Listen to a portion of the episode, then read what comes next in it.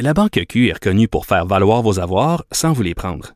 Mais quand vous pensez à votre premier compte bancaire, tu sais, dans le temps à l'école, vous faisiez vos dépôts avec vos scènes dans la petite enveloppe. Hmm, C'était bien beau. Mais avec le temps, ce vieux compte-là vous a coûté des milliers de dollars en frais, puis vous ne faites pas une scène d'intérêt. Avec la Banque Q, vous obtenez des intérêts élevés et aucun frais sur vos services bancaires courants. Autrement dit, ça fait pas mal plus de scènes dans votre enveloppe, ça. Banque Q. Faites valoir vos avoirs. Visitez banqueq.ca pour en savoir plus. Pendant que votre attention est centrée sur vos urgences du matin, vos réunions d'affaires du midi, votre retour à la maison ou votre emploi du soir, celle de Desjardins Entreprises est centrée sur plus de 400 000 entreprises à toute heure du jour. Grâce à notre connaissance des secteurs d'activité et à notre accompagnement spécialisé, nous aidons les entrepreneurs à relever chaque défi pour qu'ils puissent rester centrés sur ce qui compte, le développement de leur entreprise.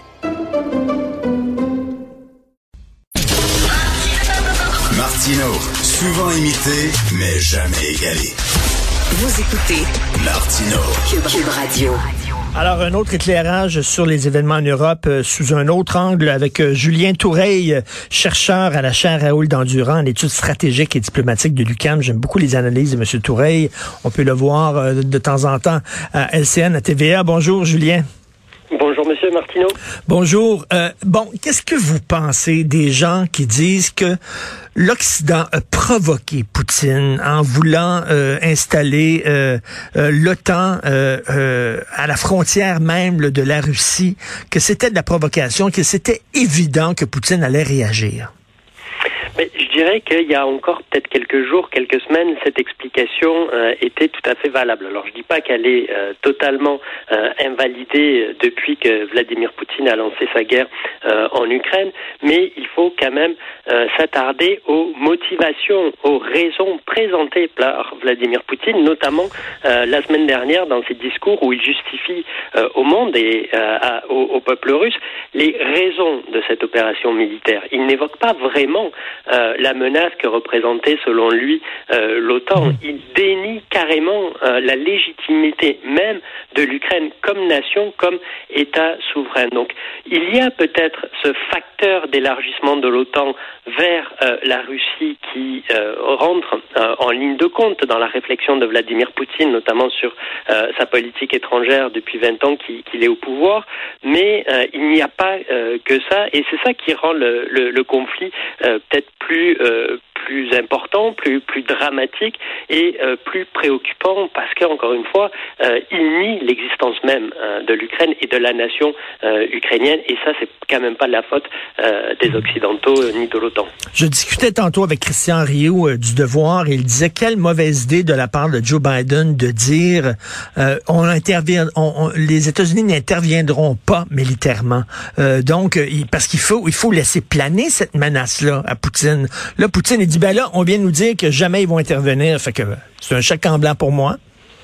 Oui, euh, alors en même temps, la, la position de, de Joe Biden, elle avait le mérite euh, d'être claire et euh, d'être somme toute euh, raisonnable pour au moins deux raisons. La première, c'est que la population américaine, je ne suis pas certain qu'elle aurait été encline ou qu'elle serait encline à voir ses soldats mourir en Europe. Il y a une fatigue de la guerre chez les Américains. Ils ont passé les années 2000 à faire de la guerre avec des résultats somme toute mitigés. Hein, qu'on pense euh, au retrait d'Afghanistan il y a un peu plus de six mois ou évidemment à la, à la guerre en Irak. Donc ça c'est le premier facteur. La population américaine n'aurait certainement pas embarqué derrière Joe Biden euh, dans cette perspective-là. Et, l'autre facteur, euh, il a trait au, principe de base de la dissuasion euh, nucléaire. L'Ukraine, en plus, ne fait pas partie de l'OTAN, donc ne bénéficie pas de la solidarité au titre de, l'article 5 de, la charte du traité de l'Atlantique du Nord, et ça aurait été à envoyer un message, somme toute, catastrophique à l'endroit de, de de Vladimir Poutine parce que ça aurait voulu dire un risque majeur d'affrontement direct entre soldats américains et soldats russes. Après tout, c'est ce qu'on a voulu éviter pendant toute la période de la guerre froide. On l'a évité avec succès puisque la guerre, cette guerre froide est restée froide entre soldats américains et, soldats soviétiques. C'était pas le moment de prendre le risque avec toutes les conséquences qu'on peut imaginer aujourd'hui. Est-ce qu'on pêche par excès d'optimisme et de naïveté? On disait ben jamais il va envers l'Ukraine, voyons, il le fait. Et là, on dit ben jamais il va utiliser l'arme atomique, voyons. Est-ce qu'il y a une possibilité qu'il le fasse pour vrai? Est-ce que là encore on est trop naïf?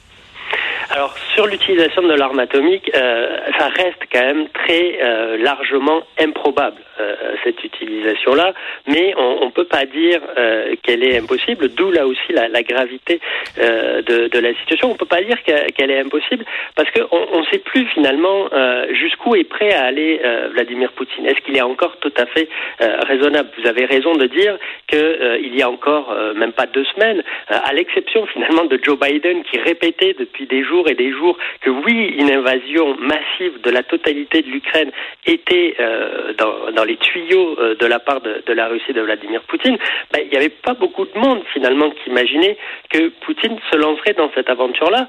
On imaginait plutôt qu'il allait poursuivre ce qu'il avait fait depuis 2014 finalement en Ukraine, grappiller ou aider un petit peu des régimes euh, pro-russes, donc séparatistes au sein de l'Ukraine, mais pas décider d'envahir totalement totalement le pays. Donc à partir de là, on ne sait plus quelle est la rationalité de, de, Vladimir Poutine. Donc il faut être sérieux et très prudent par rapport à la perspective nucléaire. On va essayer de se laisser sur une note optimiste. Est-ce que ça serait possible que l'Ukraine dise, OK, bon, nous allons être un État démocratique mais neutre, un peu comme la Finlande, et que ça fasse l'affaire de Poutine et que tout le monde s'entende là-dessus? Est-ce que c'est une possibilité?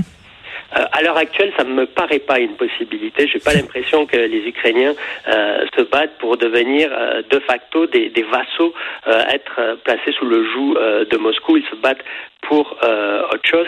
Et euh, évidemment, euh, de son côté, Vladimir Poutine ne semble pas en position ou prêt à, accepter autre chose que cette vassalisation de l'Ukraine, ce qui fait que, à l'heure actuelle, la, piste de sortie, les options de sortie de, ce conflit restent très très nébuleuses.